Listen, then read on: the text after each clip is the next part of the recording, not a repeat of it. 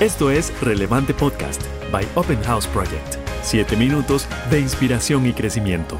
Bienvenidos. Hola, ¿qué tal amigos de Open? Un fuerte abrazo. Por aquí les saluda José Cañas y estoy muy contento de, acompañarles el día de hoy con un mensaje nuevamente. Y el mensaje del día de hoy tiene que ver con lo que es hombre o mujer de fe.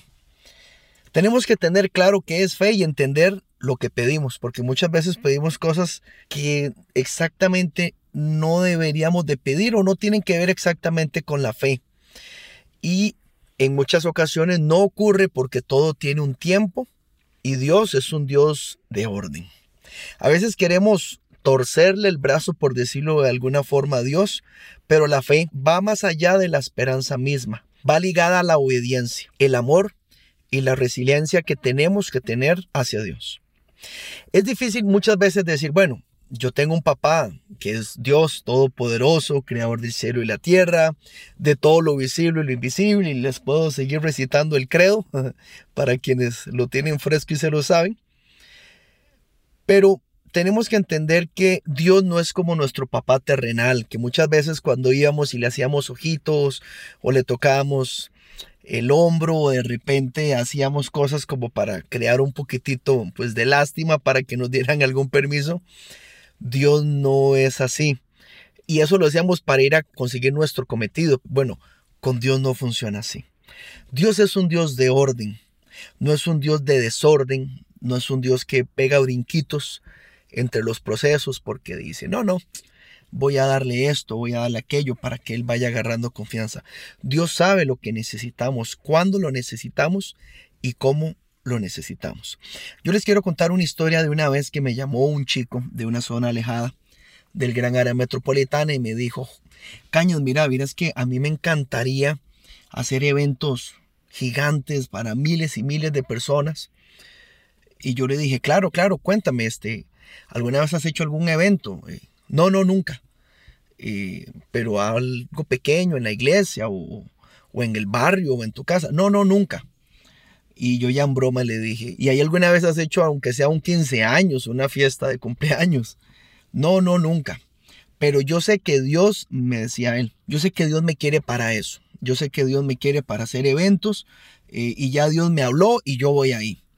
Y yo, con mucha humildad, porque bueno, uno tampoco eh, puede llegar de repente si una persona realmente tiene un llamado de Dios, pero eh, uno no puede llegar a decir que eso no es así. Sin embargo, dentro de lo que yo vi, eh, yo le dije a él, mira, es que realmente Dios capacita a los escogidos, pero, pero Dios no nos manda la guerra con una pistola de agua. O sea, realmente Dios nos mete en un proceso en el que tenemos que ingresar para poder ser competentes, para poder ser efectivos en lo que Él nos manda hacer. Eh, yo a estas alturas de mi vida, Dios no me va a decir, mira, vos vas a jugar con el Real Madrid y realmente pues nunca tuve un entrenamiento desde niño para hacerlo. Existen los milagros, sí, pero existen los milagros para otro tipo de situaciones. Y esta no era esa. Y yo le dije a él, mira, lo que yo te puedo recomendar es que te capacites, estudies, te prepares, hagas y Dios te va a usar de camino. Dios no te usa o Dios no dice, mira, vos tenés cara de que haces tal cosa. Nunca lo has hecho, pero vení y vamos a hacerlo. Yo sí eh, sé que Dios nos capacita y nos da muchísimas oportunidades precisamente para hacerlos. De hecho, hay una película y su nombre me llama mucho la atención, que es la de Keylor Navas. A mí me parece el nombre de esa película súper acertado, un hombre de fe. He tenido la bendición de conocer y de trabajar con Keylor y definitivamente es una persona que se preparó, dio siempre lo mejor de él para esperar lo mejor. Y han venido porteros que, que cuidado, que Keylor, que lo van a sentar y Keylor sigue como un hombre de fe ahí en pie de lucha, entendiendo que lo que él hace es buscar la excelencia, no para su gloria, porque sí sé que él es una persona muy centrada en Dios, sino que lo hace realmente para de alguna u otra manera, pues obviamente ser muy bueno y ser el mejor, pero siempre lo hace con los ojos puestos al cielo. Y yo creo que es un muy buen ejemplo de qué es ser un hombre o una mujer de fe. hay que buscar la excelencia, hay que buscar eso que Dios nos da la oportunidad de hacerlo y entender que no lo hacemos para un cliente, no lo hacemos para un jefe, lo hacemos para Dios. Al principio les dije, tenemos que tener claro qué es fe. Bueno, hay un versículo Hebreos 11, que en el 11 dice, es pues la fe, la certeza de lo que se espera, la convicción de lo que no se ve. Yo te digo hoy que la próxima vez que no estés muy seguro de no ver algo que necesitas, ¿qué tanta certeza tenemos en la espera?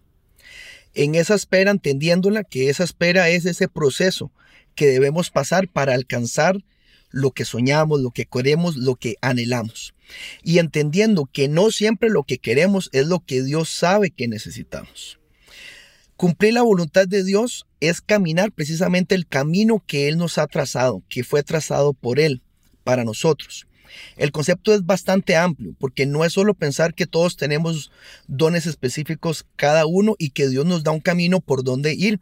Hay gente buena para las matemáticas, gente buena para la ciencia, gente buena para esto y yo siento que esos son caminos que ya Dios como Padre nos está diciendo, Vea, usted se tiene que ir por aquí, usted es deportista, usted es científico, usted es tal cosa. Realmente yo siento que Él nos pone como de forma anticipada como esos chips ya en nuestras vidas de cosas que tenemos que hacer en lo profesional.